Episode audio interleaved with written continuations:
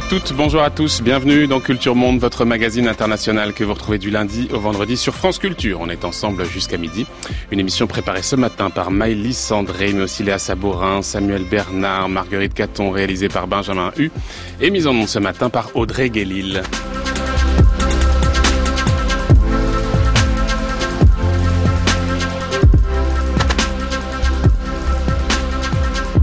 Troisième volet de notre série consacrée au blues des diplomates. Après avoir évoqué lundi cette diplomatie qui sort des coulisses pour s'exposer au grand jour, après nous être faufilés dans les couloirs du Quai d'Orsay pour en comprendre les changements, aujourd'hui, place aux sanctions et à leur efficacité. Sanctions, boycott, embargo, le dialogue en échec, c'est notre sujet ce matin.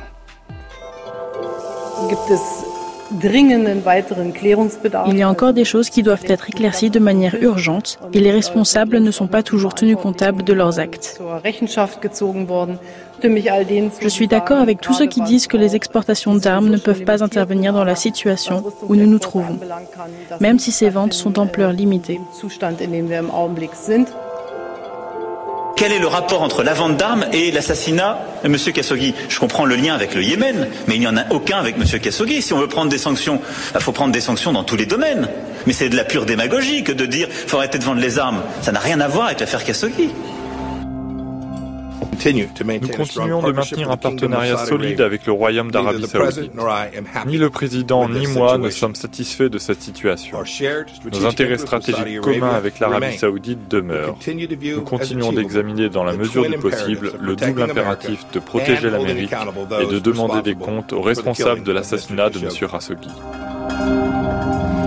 Angela Merkel, Emmanuel Macron, Mike Pompeo, le secrétaire d'État américain. Suite à l'assassinat du journaliste Jamal Khashoggi, l'Allemagne et l'Autriche ont décrété un embargo sur les ventes d'armes vers l'Arabie saoudite. Du côté de la France, le porte-parole du gouvernement, Benjamin Griveaux, a laissé entendre que des sanctions pourraient être prises si la responsabilité du régime saoudien était effectivement avérée.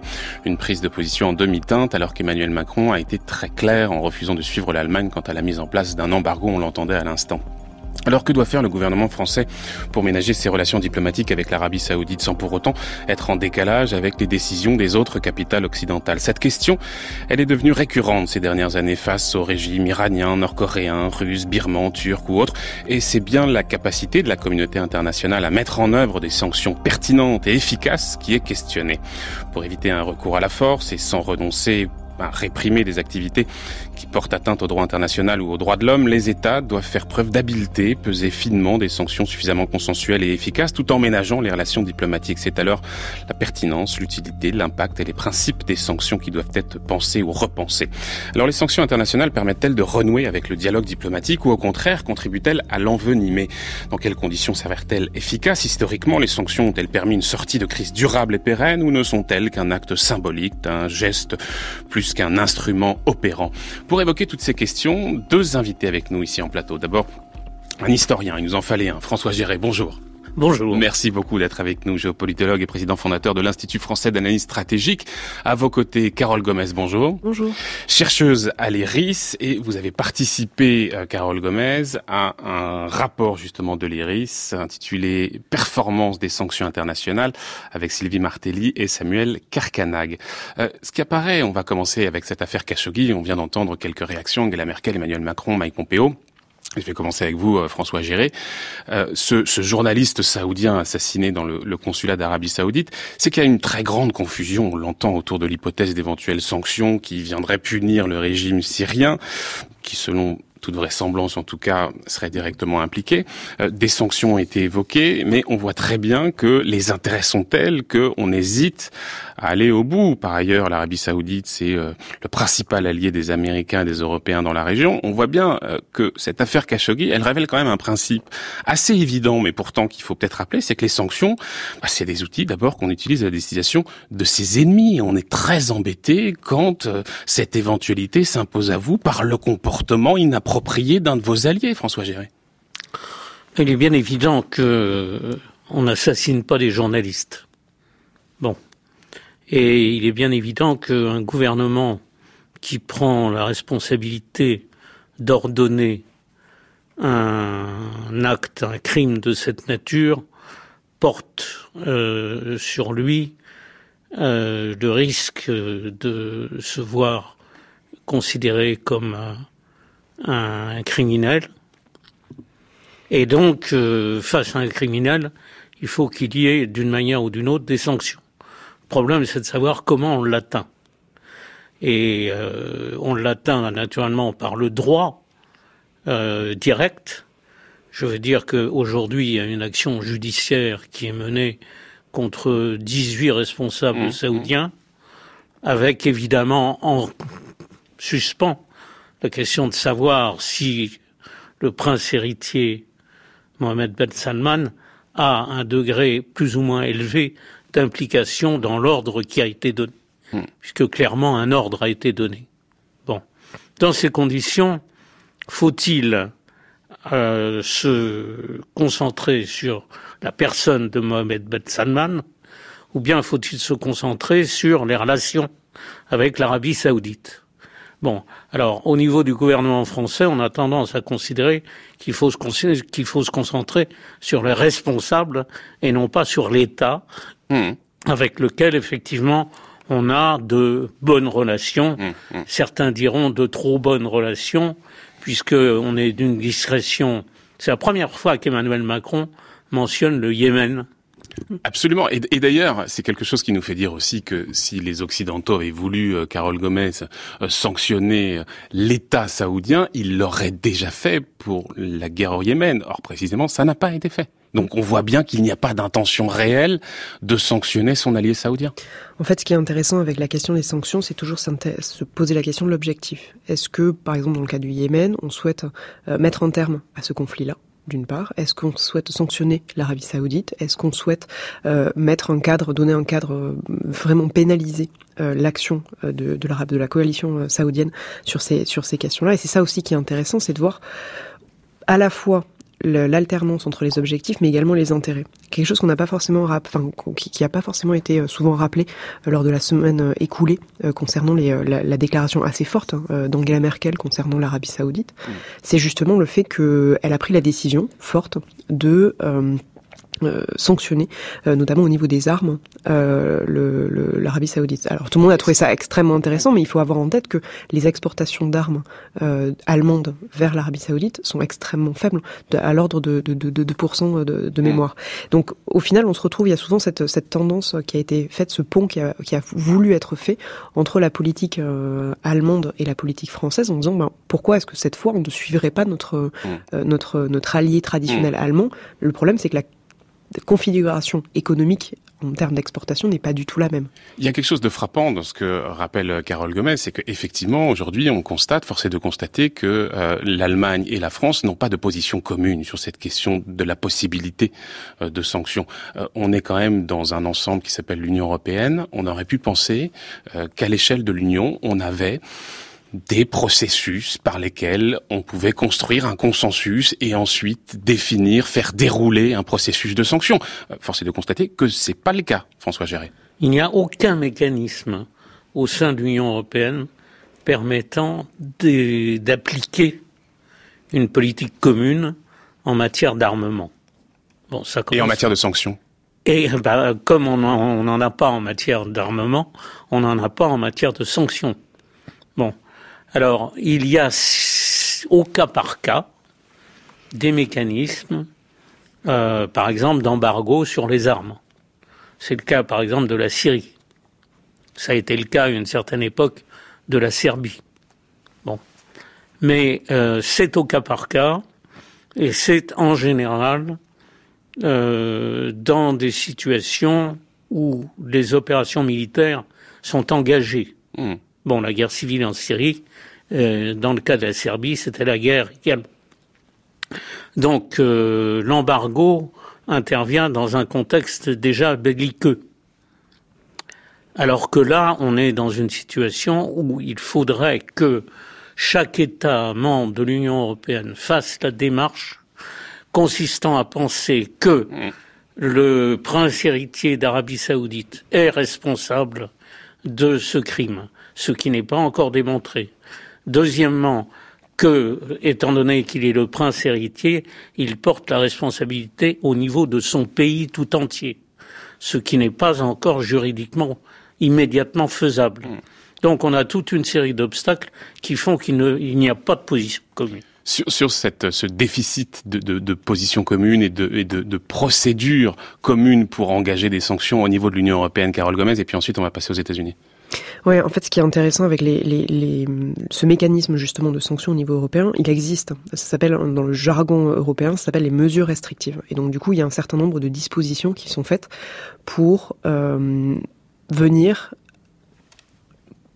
aussi euh, jouer un rôle au niveau des sanctions euh, internationales. Il y a trois dispositifs. Qui le déclenche euh, Alors ça, c'est un mécanisme. La Commission, le Parlement. Ouais, c'est le Conseil qui, euh, qui, qui va vraiment être mm -hmm. à l'initiative. Alors il va y avoir toute une série d'actions qui va être mise en œuvre, euh, des commissions qui vont être euh, qui vont être demandées, des un, un, mécanisme relativement long. Il y a trois types de mesures restrictives. La première, c'est les sanctions qui copient en fait les les sanctions de l'Union européenne, de l'Organisation des Nations Unies, pour venir apporter un poids supplémentaire à ces, à ces sanctions. Les sanctions mixtes euh, qui justement reprennent la base des euh, sanctions de l'ONU et qui vont venir apporter quelques éléments un peu soit contradictoires, soit mmh. complémentaires, mmh. ou soit les, les sanctions, les mesures restrictives autonomes qui sont prises euh, de l'initiative propre de l'Union européenne, mais ce qui était tout à fait relevé, euh, c'est justement la difficulté d'arriver à mettre 28 27 des, bientôt euh, mmh. pays autour de la table pour arriver à euh, aller dans une direction commune.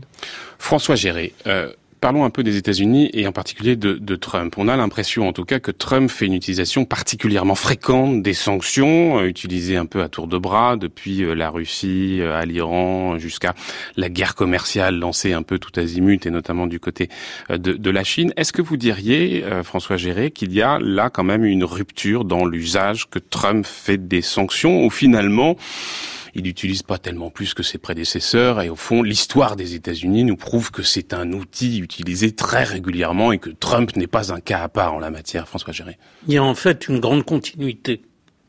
Bon, euh, encore une fois, euh, dans bien des cas, euh, la diplomatie de Trump s'inscrit dans une continuité diplomatique américaine. On peut rappeler que les sanctions contre l'Iran ont été euh, promulguées par le Congrès et par la Maison Blanche en 1994.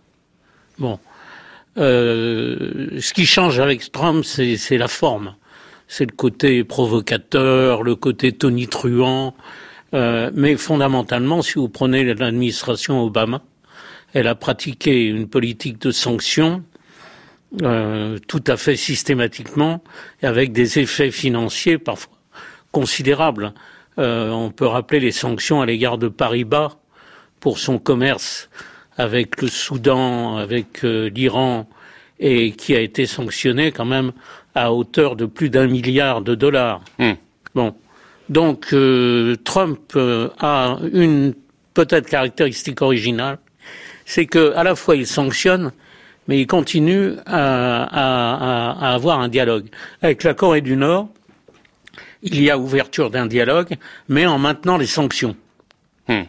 Euh, avec l'Iran, il y a des sanctions, mais sans dialogue. Moins de, moins de dialogue. Euh, Carole, voilà. Gomez, Carole Gomez, d'accord pour dire qu'au fond, il n'y a pas de logique sanctionnale particulière du côté de Donald Trump? En fait, c'est ça. Enfin, le, le, le, terme de qui a été utilisé par François Guéret est tout à fait pertinent. C'est justement le fait que ce, sur le fond, il n'y a pas énormément de changements, même si euh, Obama avait euh, eu deux axes majeurs de sa euh, politique étrangère, à la fois sur l'Iran, mais également sur Cuba, qui justement avait tendance à un peu euh, savoir que ce régime de sanctions était important, mais essayer de maintenir un dialogue, hein, ce qu'il avait essayé de faire euh, avec ses deux interlocuteurs. Dans le cadre de Trump, on est vraiment dans la théâtralisation, mmh, mmh. la prise en compte de ces sanctions, qui est, un, qui est, un, qui est une, une organisation relativement complexe, à la fois par les ordres du président, mais également par l'importance du Congrès. Vous parliez de Cuba, le plus long embargo de l'histoire contemporaine. Petit extrait justement du discours de, de Kennedy au moment de la, de la crise des missiles. Now further action is required. Dès aujourd'hui, de plus amples actions sont requises, voire sont en cours d'application. Ces actions ne sont qu'un début. En agissant ainsi, il en va de la sauvegarde de notre propre sécurité ainsi que de celle de l'Ouest. Par l'autorité qui m'a été conférée par la Constitution et approuvée par la résolution du Congrès, j'ai pris la décision de mettre en application les mesures initiales suivantes.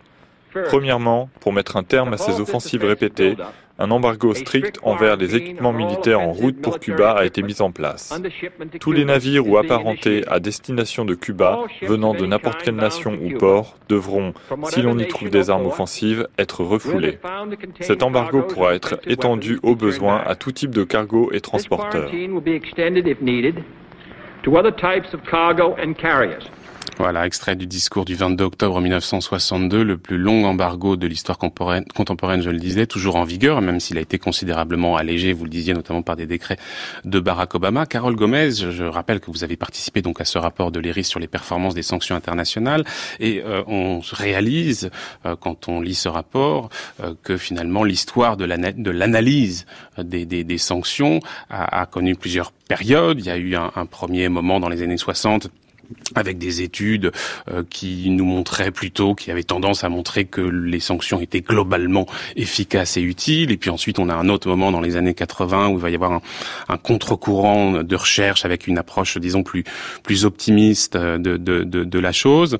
Euh, C'est l'approche HSE. Euh. et puis ensuite, on va avoir une critique aussi de, de, de cette de cette méthodologie.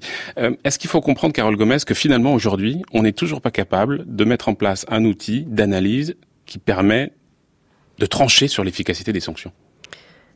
C'est exactement ça. En fait, euh, ce qu'il faut avoir en tête, c'est que la question de l'efficacité des sanctions, elle est souvent euh, extrêmement binaire. Oui, ce régime de sanctions est efficace ou non, il ne l'est pas. Le problème, c'est que c'est évidemment bien plus complexe que ça. Ça va dépendre de l'objectif des sanctions, du contexte politique, économique, social dans lequel il intervient. Et ce qui est aussi important de retenir, c'est que l'objectif affiché est en général souvent différent des différents objectifs secondaires ou tertiaires euh, qui peuvent intervenir. On peut prendre différents exemples. Souvent, on a euh, l'objectif premier qui est de faire changer un pays, la politique d'un pays. Finalement, l'objectif secondaire euh, va être aussi de montrer à quel point le pays qui prend le lead pour justement dénoncer le comportement d'un tel autre pays va être important et va agir. Donc il va y avoir ce message politique à l'égard de la population intérieure, donc à des fins de, politique intérieure, de dire, écoutez, euh, on est actif sur le plan de la diplomatie, on est actif en matière de politique internationale et regardez ce qu'on va pouvoir faire. Et il y a aussi un dernier élément qui est l'objectif tertiaire qui est justement de dire nous en tant que pays nous avons décidé euh, d'agir euh, contre telle ou telle violation du droit international et il est donc important pour l'ensemble des pays de la communauté internationale de comprendre ce que nous sommes en train de faire et de nous rejoindre. Et donc mmh. il va y avoir un peu cette cette volonté de de communication au niveau international pour justement venir euh, communiquer sur ces questions-là. Le problème c'est que les objectifs donc sont complètement troubles euh, et on ne sait pas véritablement aussi qu'est-ce qui va dépendre. On va, on va sans doute parler de, du cas de l'Afrique du Sud, mais c'est ça aussi qui est intéressant, c'est de voir que au final, certains considèrent que le régime de sanctions a été extrêmement efficace et c'est ça qui a permis la fin de l'apartheid.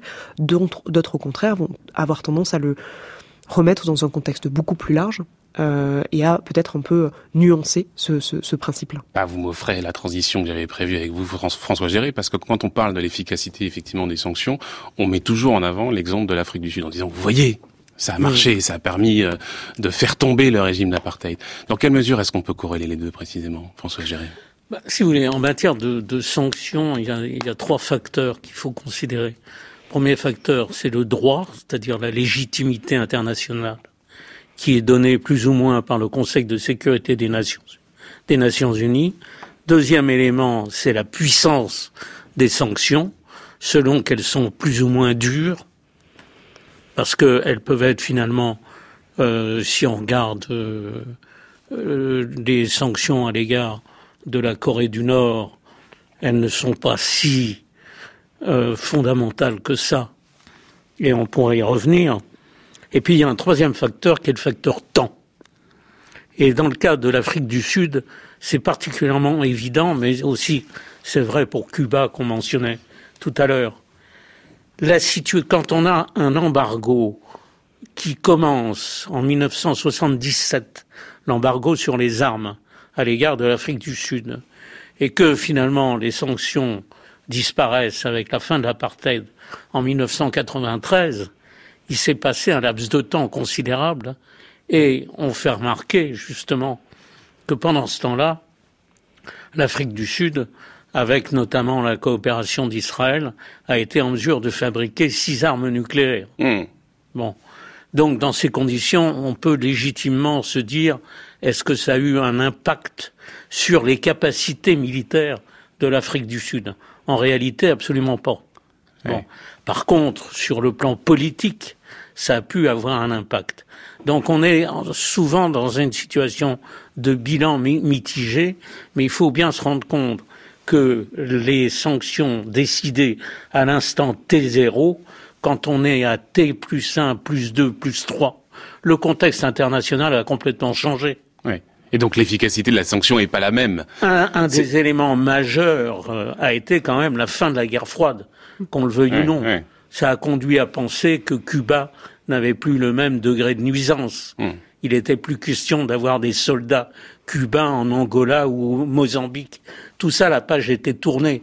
Donc il fallait adapter les sanctions ou les alléger ou les supprimer. Cette question du, du, temps, de la durée que souligne François Géré, c'est vrai qu'elle est très importante. Et d'ailleurs, dans votre dans votre rapport, Carole Gomez, j'ai été frappé parce qu'il y a un, un, graphique à un moment qui doit s'appeler de mémoire le cycle de vie d'une sanction ou quelque chose comme ça, avec effectivement, on voit un graphique en forme de cloche. Donc on imagine que l'efficacité est maximale à un moment et puis son efficacité retombe retombe au cours du temps. Ça a une durée de vie, une sanction.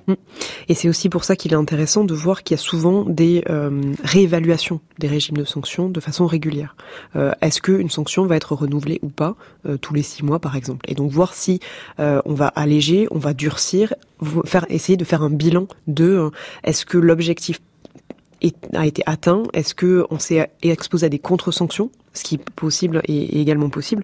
Et, pour revenir sur le sur le cas de l'Afrique du Sud, ce qui me semble aussi intéressant, c'est de voir à quel point l'ONU le, a eu un rôle central sur ces questions-là, et notamment dans les différentes résolutions qui ont été posées, puisque c'était quelque chose qui concernait absolument euh, tous les secteurs de, de l'Afrique du Sud. Le secteur académique, le secteur scientifique, le secteur sportif, le secteur culturel.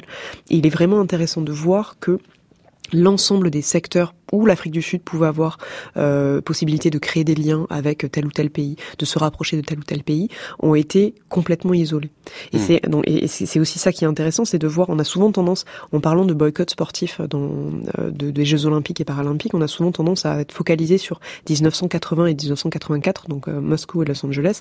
On a souvent tendance à oublier le, le boycott de 28 pays africains aux Jeux de Montréal en 1976 euh, qui euh, en fait avait été pris, cette, cette décision avait été prise pour dénoncer la présence de la Nouvelle-Zélande qui avait organisé, qui a continué à rencontrer l'Afrique du Sud dans le domaine de mmh, rencontres mmh, sportives. Mmh. Et c'était ça aussi qui est intéressant, c'est de voir à quel point le régime de sanctions qui a été pris a été pensé de façon exhaustive et qu'on ne voulait laisser à l'Afrique du Sud aucune possibilité alors ce qui n'a pas réellement été le cas, mais euh, l'objectif était de, construire le, le, dispositif le plus, le plus complet possible pour renforcer l'efficacité des, des sanctions. On reconnaît, on reconnaît la spécialiste de diplomatie du sport euh, que, que vous êtes. Peut-être qu'on y reviendra. Vous pouvez pas vous empêcher, euh, mais peut-être qu'on va y revenir d'ailleurs. Euh, François Géré, il y a évidemment multitude de, de, sanctions de nature différente, mais surtout il y a des sanctions unilatérales ou des sanctions multilatérales. Et c'est vrai que l'ONU, de ce point de vue-là, a quelque chose de particulier parce que a priori, c'est lorsque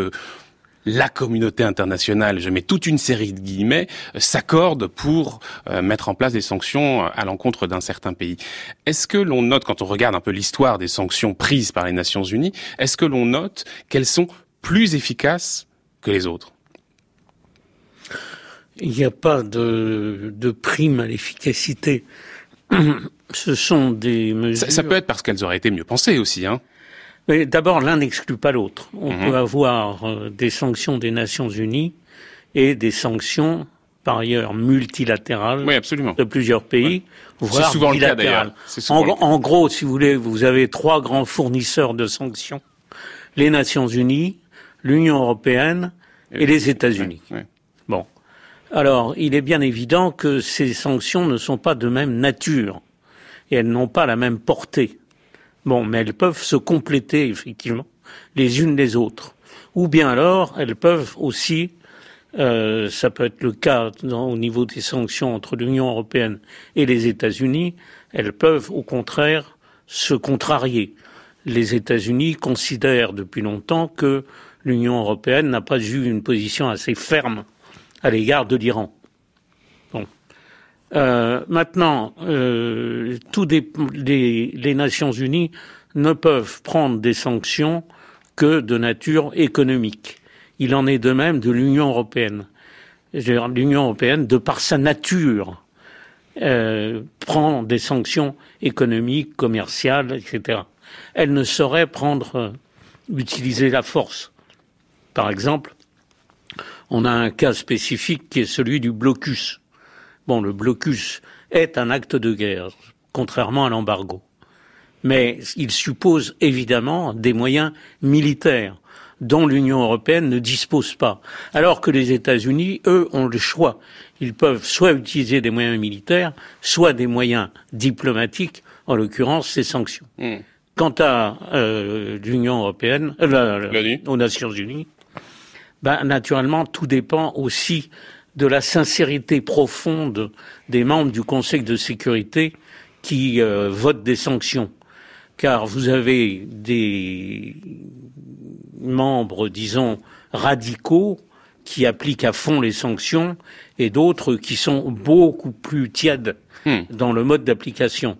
C'est le cas, par exemple, de la Russie à l'égard de la Corée du Nord. C'est le cas de la Chine par rapport à la Corée du Nord. Donc euh, les sanctions qui ont été votées ont en réalité un impact extrêmement faible et ça n'est pas euh, en votant des sanctions sur les exportations de produits de luxe à l'égard des dirigeants nord-coréens qu'on arrive évidemment à avoir une influence réelle sur l'évolution du régime.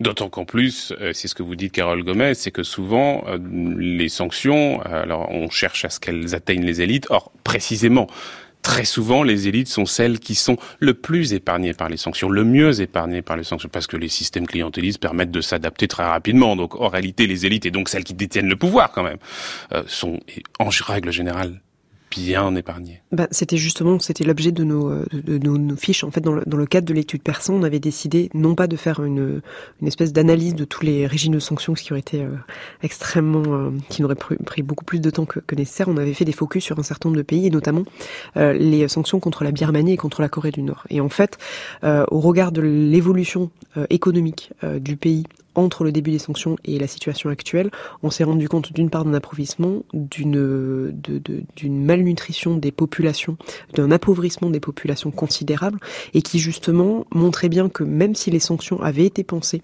euh, d'un point de vue le plus euh, qui, qui, avait tendance à vouloir protéger au maximum la population en ayant euh, une politique tournée vers les le, le, les, biens de luxe, euh, le gel des avoirs, euh, l'interdiction pour certaines personnes de se déplacer, etc., ces sanctions-là n'avaient pas eu l'effet escompté, non seulement sur les populations, enfin sur les élites, sur les gouvernements ou sur les proches du gouvernement visé, mais bien au contraire, il y avait eu des répercussions sur ces questions-là, enfin sur, sur la population euh, civile, pardon. Et ce qui est aussi intéressant, c'est de voir pourquoi est-ce que le, le c'est aussi ces, ces, ces, régimes de sanctions n'ont pas été aussi efficace que enfin que prévu, qu'initialement pensé, c'est parce qu'il y a eu aussi des circuits de contournement qu'on a aujourd'hui tendance à considérablement oublier. La mmh. Corée du Nord, euh, même si la communauté, la dite communauté internationale euh, essayait de prendre des, euh, des mesures contre elle, il y avait toujours des circuits de contournement qui passaient par la Chine, qui passaient par des pays d'Asie centrale et qui justement euh, venaient un peu amoindrir considérablement. Mm. Ce qu'on essayait de, permettez-moi de faire une, une, illustration pas très euh, élégante, mais c'est un peu ça. Ce qu'on essayait de boucher d'un côté, le, le flux continuait mm. à, à s'épandre mm. de l'autre côté. Donc c'était toujours quelque chose qui est extrêmement compliqué et qui à l'heure où, ces sanctions sont pensées, n'est pas du tout pris en compte encore euh, suffisamment. Euh, et ces circuits de contournement euh, ne sont à l'heure actuelle qu'encore trop insuffisamment mmh. pris en compte dans le, le, dispositif qui est mis en œuvre. François Géré, quand on regarde l'histoire des Nations Unies et l'histoire des sanctions qui ont été décidées par les Nations Unies, on voit qu'il y a eu une quinzaine d'embargos et autres sanctions depuis sa création jusqu'à la fin des années 80. Et puis ensuite, une véritable inflation. Plus de 200 entre la fin des années 80 et aujourd'hui. Comment le comprendre et est-ce qu'il faut y voir, au fond, bah, l'échec du dialogue? Pas nécessairement, parce que... Euh il y a des sanctions qui interviennent dans un contexte où effectivement le dialogue est fermé, où on ne veut pas continuer à discuter avec le pays qui a fait l'objet de ces sanctions pour euh, des raisons variables. Aujourd'hui, avec la Syrie, il est bien évident qu'il y a des sanctions et qu'il y a un embargo sur les armes à l'égard vis-à-vis de la Syrie, mais fondamentalement, il y a de la part des pays occidentaux le refus de discuter avec Hafez al-Assad. Bon. Euh, mais naturellement, ça n'est pas valable pour l'ensemble des pays. Euh, L'Iran, la Russie euh, ont évidemment des liens avec la Syrie qui font que euh, l'embargo sur les armes qui est mis à l'égard de la Syrie n'a finalement pas grand sens. Bon. Donc, dans ces conditions, je crois que il faut considérer plutôt ces, ces situations hybrides où il y a des sanctions, mais en même temps, il y a un dialogue. Il peut y avoir un dialogue officiel, il peut y avoir ce qu'on appelle en anglais un back channel. Mais attendez, vous êtes en train de me dire qu'en gros, on a considéré à partir en gros des années 90 que euh, la sanction était un bon outil pour accompagner le dialogue. Oui, euh, parce qu'elle permet. Alors, c'est la, fameuse formule de la diplomatie euh, du bâton et de la carotte. Hein. Bon, d'un côté, côté sanction, le bâton, et côté carotte, on fait des propositions à un pays.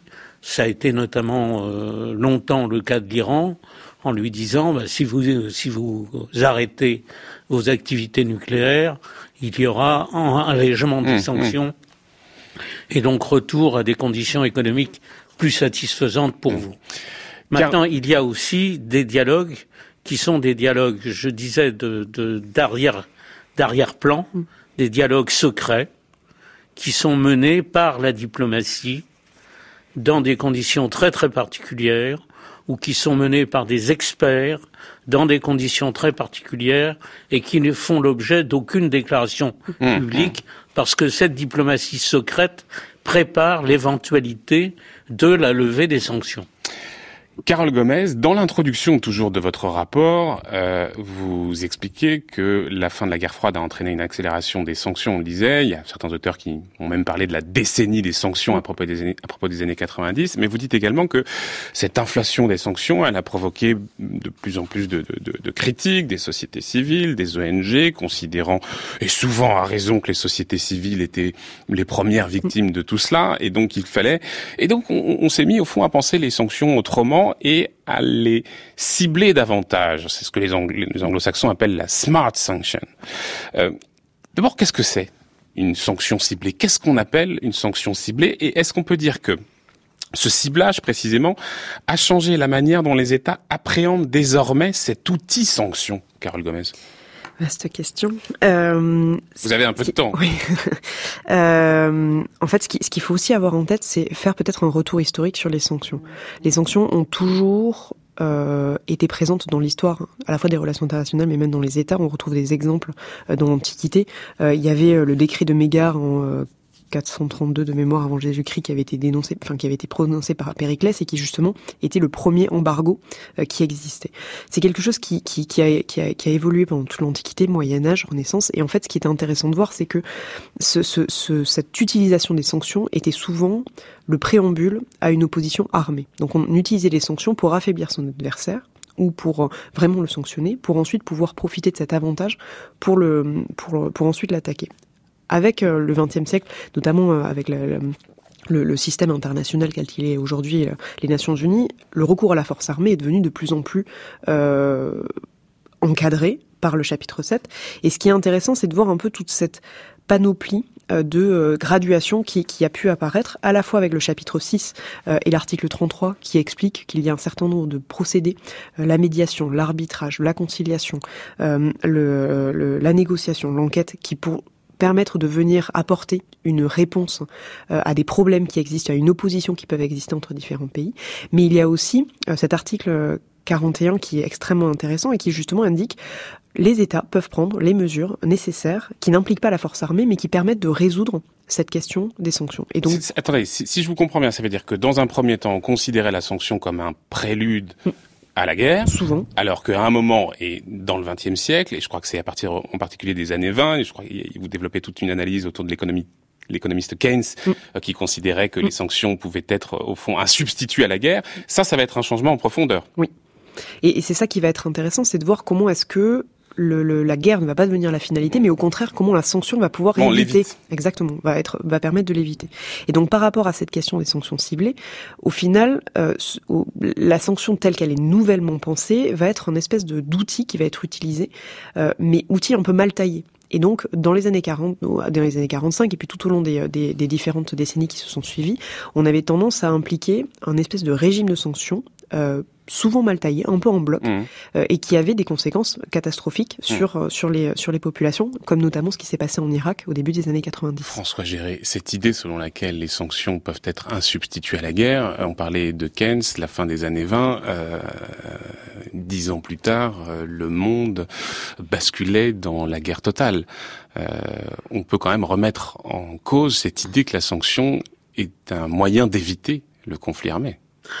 Oui, ce à quoi on assiste graduellement à partir de la fin de la Première Guerre mondiale et avec la création de la Société des Nations, c'est en fait la juridification du, du conflit et euh, la volonté de d'écarter la guerre comme euh, l'option majeure et de lui substituer effectivement un certain nombre d'instruments de droit international qui vont permettre de faire fléchir la volonté du pays ciblé. Alors malheureusement, la période de l'entre-deux-guerres a donné lieu, de ce point de vue-là, à une, véritable catastrophe euh, au niveau de la Société des Nations. Ce sont les sanctions qui ont été mises sur euh, l'Italie fasciste à, l'occasion de son invasion de l'Éthiopie. Ou même sur le Japon, les sanctions à l'égard du Japon, qui ont d'une certaine manière précipité le Japon dans la guerre. Oui. Euh, le problème, c'est que les, les, sanctions de la Société des Nations étaient internationales et sur un pays qui avait déjà perpétré une agression. Mais ces sanctions ont été incomplètes elles n'ont pas été votées par un certain nombre de pays, et puis un certain nombre de pays n'étaient pas membres de la Société des Nations. Et donc, à partir de 1945, à partir de la charte de San Francisco, on a quand même une unité internationale véritablement constituée, qui fait que l'ensemble des pays peuvent se mettre d'accord. Il n'empêche que euh, les critiques restent pertinentes. Insuffisance des sanctions, excès des sanctions, euh, les... c'est la raison pour laquelle il est euh, tout à fait bizarre de voir que l'on continue à se fier à un système de sanctions, par exemple par rapport à la Russie. Euh, la Russie en 2014 s'empare de la Crimée, elle n'a pas la moindre intention de rendre la Crimée à son possesseur légitime en l'occurrence l'Ukraine. Et donc, combien de temps va-t-on conserver les sanctions qui frappent la Russie? Combien de fois va-t-on essayer de les réévaluer? Nous sommes là véritablement dans une impasse typique. Eh ben, vous m'avez préparé mon lancement, François Géré, justement les sanctions à l'égard de la Russie, l'annexion de la Crimée. Écoutez ce que François Hollande en disait justement à l'époque. Le Conseil européen a repris les mesures qui avaient été proposées par euh, le Conseil des ministres des Affaires étrangères lundi, c'est-à-dire la suspension des négociations sur les visas, la suspension des discussions sur euh, l'accord de coopération entre l'Union européenne et la Russie, et également la suspension de la participation pour les pays concernés des travaux du G8. Ces décisions prennent effet dès aujourd'hui. Voilà, donc François Hollande, discours du 6 mars 2014 euh, au sommet extraordinaire de Bruxelles concernant le dossier ukrainien. Euh, Carole Gomez, euh, les effets de ces sanctions occidentales à l'égard de la Russie, à la fois pour la Russie, mais aussi peut-être faudra regarder pour les pays occidentaux eux-mêmes, que nous disent les modèles d'analyse que vous avez étudiés dans votre rapport, Carole Gomez? Est-ce que ça a été efficace ou pas? Bah, Et est-ce que ce sont donc de bonnes sanctions? Alors, euh, concernant la question de la Russie, ce qui est aussi intéressant de voir, c'est qu'on, là encore, euh, il y a eu un certain nombre de... Si on se focalise sur euh, l'annexion de la Crimée, il est intéressant de voir quelle a été la position de la Russie euh, en amont et notamment avec ses partenaires européens puisqu'il y avait déjà un certain nombre de une sensibilité de, la Russie sur, certaines questions. Je m'explique. À partir du moment où il y a eu la, euh, cette décision qui a été prise, euh, tout de suite la Russie a réagi en demandant des contre-sanctions à l'égard d'un certain nombre de pays et qui a notamment touché alors on revient dessus euh, en détail dans le rapport, euh, la, filière agricole, mais qui là encore est intéressant de voir puisque ces sanctions, ces contre-sanctions euh, au final avait été préparé entre guillemets puisqu'il y avait déjà eu un, un, un premier euh, épisode euh, quelques mois auparavant et qui avait eu tendance déjà dès, dès, alors à écarter euh, la concurrence européenne. Et ce qui est intéressant de voir aujourd'hui, c'est que en Russie actuellement, il y a euh, un discours qui qui prévaut au Kremlin, mais également dans un certain nombre de ministères, qui dit qu'au final, les sanctions ont rendu la Russie plus forte puisque ça a permis de l'épargner euh, de euh, la concurrence que pouvait faire l'Union européenne et donc du coup d'avoir au sein de ce pays une montée en puissance d'une industrie. Alors là encore, il est encore trop tôt pour arriver à, se, à se prononcer sur ces questions-là, puisqu'on sait qu'il va y avoir des, c'est des éléments politiques, c'est évidemment quelque chose qui vont pas dire le contraire, c'est évident. En revanche, ce qui va être intéressant de voir, c'est quelles vont être l'évolution de ces industries-là dans les prochaines années. S'il y a euh, une levée des sanctions, ce qui compte tenu du, euh, des modalités de levée sont quand même euh, pas forcément plausibles pour les, pour les mois qui viennent, pour les années qui viennent, euh, il va être intéressant de voir si ces nouveaux acteurs émergents au mmh. niveau de la Russie mmh. vont se confronter à d'autres... Et, et, pour les Européens, parce qu'en particulier sur la, la, la question de l'agriculture, on voit qu'il y a eu des, des effets réels, et en particulier dans les pays d'Europe centrale. Euh, il y a un rapport récent, un rapport russe, mm. je l'indique, euh, qui parle de 26 000 tonnes de produits agroalimentaires européens qui auraient été détruits. Mm. Mais ça, c'est ça, c'était quelque chose qui était euh, qui est qui est extrêmement important avec l'agriculture, puisque si on est sur des denrées périssables, donc s'il y a une perte de marché, s'il y a une fermeture de frontières entre un pays, on peut prendre par exemple l'Estonie et, et la et la Russie, c'est cette production-là est de pure perte. Et donc c'est ça qui a été intéressant, c'est de voir que ces sanctions-là, les sanctions posées par, les mesures restrictives posées par l'Union européenne à l'égard de la Russie et les contre-sanctions qui ont donné lieu, c'était pas forcément quelque chose mm. qui était anticipé euh, par un certain nombre de pays et qui se sont retrouvés un peu devant le fait accompli et ces cargaisons entières, ces tonnes de produits qui se sont euh, péris devant leurs yeux. François Géré, avant de passer à l'Iran dans quelques instants pour retrouver, on va retrouver euh, Thierry Coville, beaucoup d'observateurs euh, expliquent que les effets des sanctions à l'égard de la Russie ont été réels et on, on, veut bien les croire. En revanche, ce qu'on a du mal à voir, c'est ce que ça a provoqué en termes de changement politique. Là, c'est beaucoup moins clair.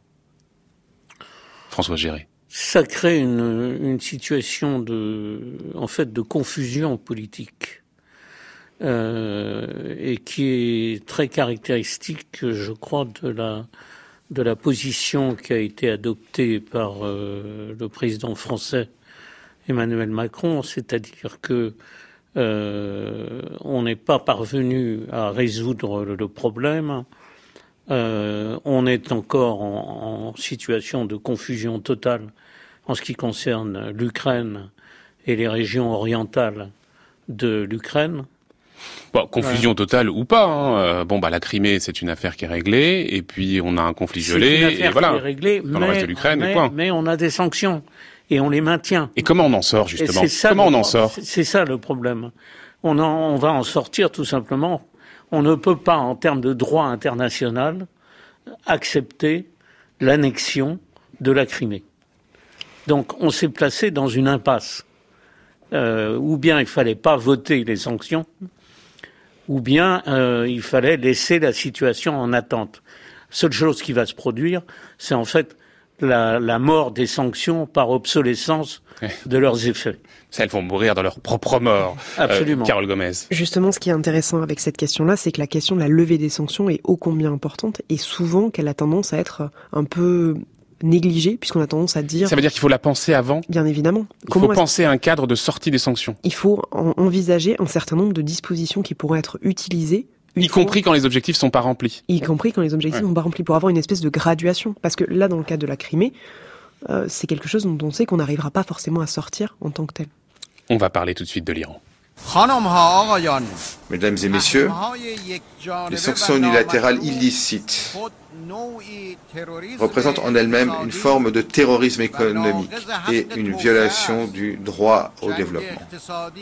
La guerre économique que les États-Unis ont lancée dans le cadre de nouvelles sanctions ne font pas que cibler le peuple iranien, mais ont également des répercussions nocives pour les populations d'autres pays. Le peuple iranien a démontré sa résilience indéfectible lors des 40 dernières années, malgré les difficultés et les contraintes provoquées par les sanctions. J'affirme ici, dans des termes clairs et dénués d'ambiguïté, que la politique des États-Unis vis-à-vis de la République islamique d'Iran est injuste depuis le début. Voilà, donc euh, Hassan Rouhani, lors de la dernière Assemblée générale des Nations Unies. On retrouve tout de suite Thierry Coville. Bonjour. Oui, bonjour. Merci beaucoup d'être avec nous, économie spécialiste de l'Iran. Alors, petit rappel pour les auditeurs, même si je pense que tout le monde a à peu près ça en tête, mais Donald Trump qui décide de se retirer unilatéralement de l'accord sur le nucléaire iranien, s'en suivent donc plusieurs trains de sanctions. Le prochain va d'ailleurs entrer en vigueur dans les tout prochains jours. Et puis de leur côté, il y a les Européens qui ont proposé, eux, la mise en place d'un mécanisme commercial spécifique qui permet de contourner ces sanctions et d'organiser des échanges avec Téhéran. Et là, je vais faire référence à un autre discours d'Hassan Rouhani, beaucoup plus récent, c'était le week-end dernier. Il a fait une intervention télévisée dans laquelle il s'est félicité de voir les Européens aux côtés des Iraniens face aux sanctions américaines. C'est vrai que c'est une victoire politique d'une certaine manière, Thierry Coville, que de voir les Européens, euh, alors main dans la main, faudrait peut-être pas exagérer, mais en tout cas s'opposer aussi frontalement aux sanctions américaines. Et finalement, euh, c'est quelque chose qui a tendance à isoler diplomatiquement Washington plutôt que Téhéran, euh, Thierry Coville. Oui, oui. D'ailleurs, c'est devenu un petit peu la, la position diplomatique de l'Iran sur l'affaire du nucléaire, c'est qu'ils voient bien l'avantage qu'ils ont à, à, jouer de cette stratégie que eux, ils, ils, respectent le droit international et dans leur discours, ce qui, à mon avis, est assez proche de la réalité, c'est qu'ils disent ben, ceux qui respectent pas le, le, droit international, c'est les États-Unis, qui se retrouvent isolés. Effectivement, la preuve, c'est que, euh, à la limite, tous les, les signataires hein, de l'accord sur le nucléaire euh, défendent, à part les États-Unis, euh, défendent cet accord et, et sont avec l'Iran. Tout à fait. Thierry Coville, on dit depuis le début de cette émission avec Carole Gomez et François Géré, il est essentiel, très important en tout cas, de bien définir au départ les objectifs. Regardons un peu les objectifs aujourd'hui de l'administration américaine à l'égard du, régime iranien. Euh, on a une impression générale qui est que l'objectif c'est de, de pousser carrément vers un changement de régime, mais en réalité c'est pas officiellement assumé, c'est pas officiellement formalisé comme tel. Euh, parfois, c'est même contredit. Je pense au voyage de John Bolton euh, en Israël, le conseiller à sécurité Donald Trump qui avait carrément déclaré que les États-Unis ne cherchaient pas à faire tomber le régime. Alors, qu'est-ce que vous comprenez, vous, de ce que veut vraiment Washington, Thierry Coville? Ben, c'est une bonne question. Euh, c'est un des problèmes qu'on a, bon, pas simplement avec l'Iran, on a du mal à voir quel est l'objectif réel des États-Unis. Bon, concernant l'Iran, il y a quand même les 12 points hein, qu'a évoqué euh, euh, Mike Pompeo, le, le secrétaire d'État américain, euh, euh, qui, qui, est une déclaration officielle. Donc, il a, il a, donné 12 points sur lesquels l'Iran devait évoluer. Il y a quoi, en gros, dans ces 12 points Bon, c'est enfin, l'arrêt du soutien, c'est un exemple, l'arrêt du soutien de l'Iran au Hezbollah, l'arrêt du soutien de l'Iran aux milices, comment dire, en Irak, l'arrêt du soutien de l'Iran au Yémen. Enfin, je veux dire, c'est c'est carrément une, une, capitulation en race campagne de l'Iran qui demande. Donc, euh, et, et, là, ça permettrait effectivement un arrêt des sanctions. Donc, en fait, ce que demandent les, États-Unis, carrément, enfin, je crois que j'ai un collègue là, Clément Terme, qui a dit quelque chose d'assez drôle, qui a dit la seule chose que les Iraniens n'ont pas demandé, que les Américains n'ont pas demandé, c'est que les, Iraniens se convertissent au catholicisme, quoi, si vous voulez.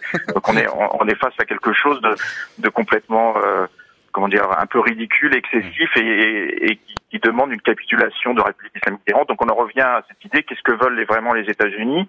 Moi, je pense qu'à mot à peine couvert, ils veulent, ils veulent clairement un changement de régime ou que l'Iran revienne à table des négociations à mon avis, c'est plutôt l'objectif de Trump pour renégocier l'accord sur le nucléaire.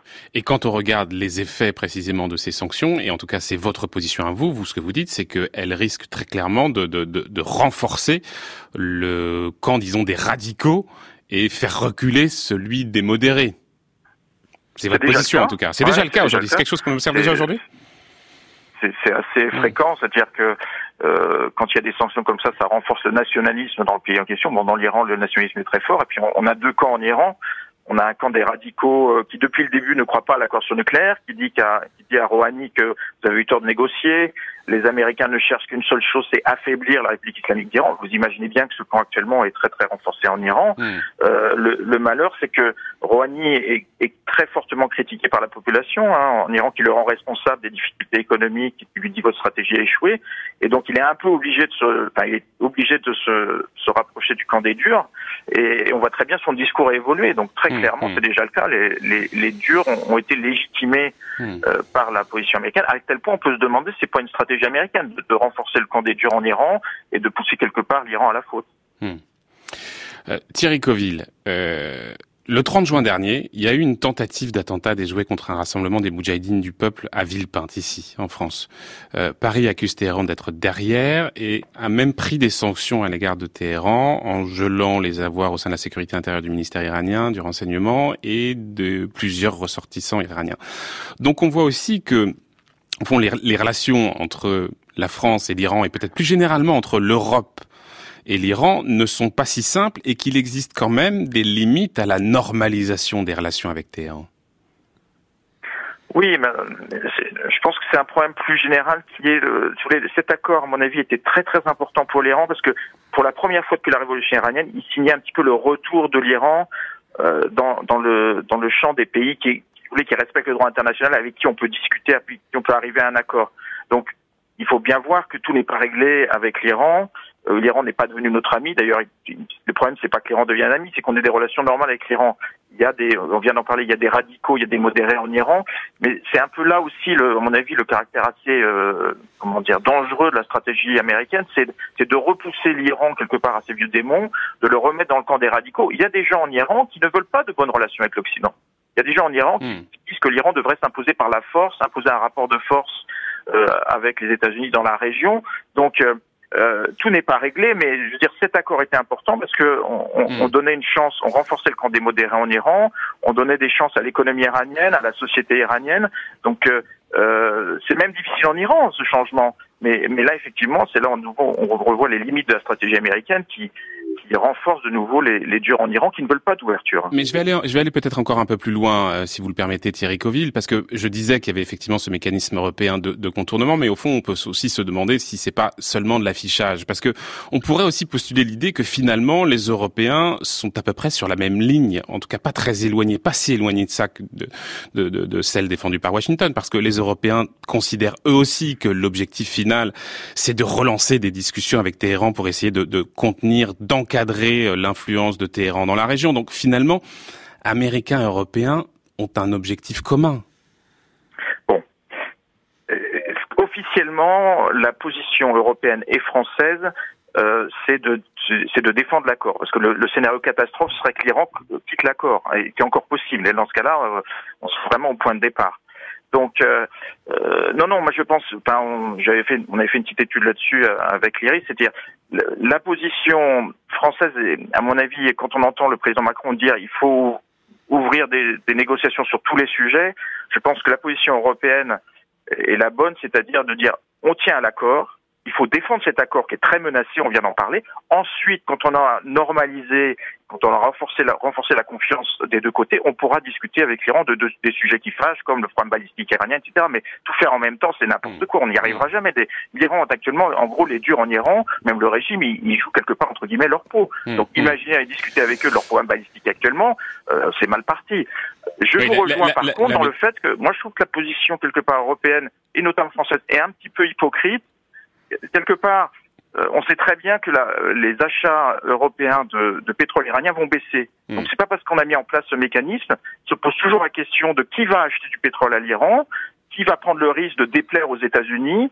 Euh, heureusement, quelque part, qu'il y a les Chinois, parce que s'il n'y avait pas les Chinois qui achetaient du pétrole iranien, la situation économique en Iran se dégraderait encore plus fortement. Euh, et donc là, on aura un risque que l'Iran sorte de l'accord. Donc je pense mm. effectivement, il y a une certaine hypocrisie de la part des Européens qui officiellement défendent l'accord, mais laissent en gros les autres faire le boulot. Mm.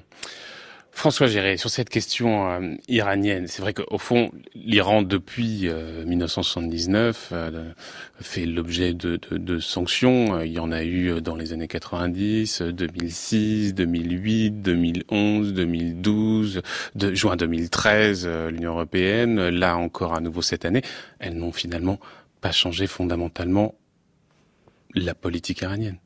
Donc elles sont inutiles. Je crois qu'il faut distinguer entre euh, des économies qui sont faibles par rapport aux sanctions et les économies qui sont fortes par rapport aux sanctions. Bon, par exemple, dans le cas de la Russie, on a quand même une économie qui est suffisamment puissante pour pouvoir atténuer considérablement l'impact des sanctions économiques, financières et commerciales. Dans le cas de l'Iran, ce qu'on a fondamentalement en face, c'est une économie qui est patrimoniale, qui est fondée sur les exportations d'hydrocarbures et qui n'est pas parvenue à se réformer. Le système qui a été mis en place par la révolution de 1979 n'a jamais été transformé. Euh, Rouhani a échoué aujourd'hui dans ses tentatives de réformer cette économie. Et donc, dans ces conditions, aujourd'hui, les sanctions font mal à l'Iran parce que l'Iran n'a pas été en mesure de se restructurer et d'avoir le dynamisme qui lui eût permis de faire face. Oui, parce que malheureusement, il n'y a pas de débat sur les faits économiques des sanctions. Carole Gomez, vraiment en 10 secondes. En 10 secondes, ce qui est aussi intéressant avec cette question-là, mais également dans d'autres cas de sanctions, c'est euh, le phénomène dont on n'a pas parlé de rally around the flag. C'est justement arriver à mobiliser la population de la part d'un dirigeant sanctionné en disant, en dénonçant euh, l'attitude de la communauté internationale ou de certains mm. acteurs et qui vont au contraire encore plus euh, renforcer ce sentiment d'inutilité des sanctions euh, en les faisant passer pour les victimes. Merci beaucoup en tout cas à tous. Thierry Coville qui est avec nous par téléphone, François Géré, Carole Gomez, on mettra les références de vos rapports et autres ouvrages sur la page de Culture Monde. Un grand merci d'avoir été avec nous ce matin. Demain, ce sera Xavier Martinet qui sera aux commandes de l'émission puisque moi je serai en matinale pour remplacer Guillaume Mais tout de suite, en tout cas dans quelques secondes, sur France Culture, c'est Olivia Gesbert.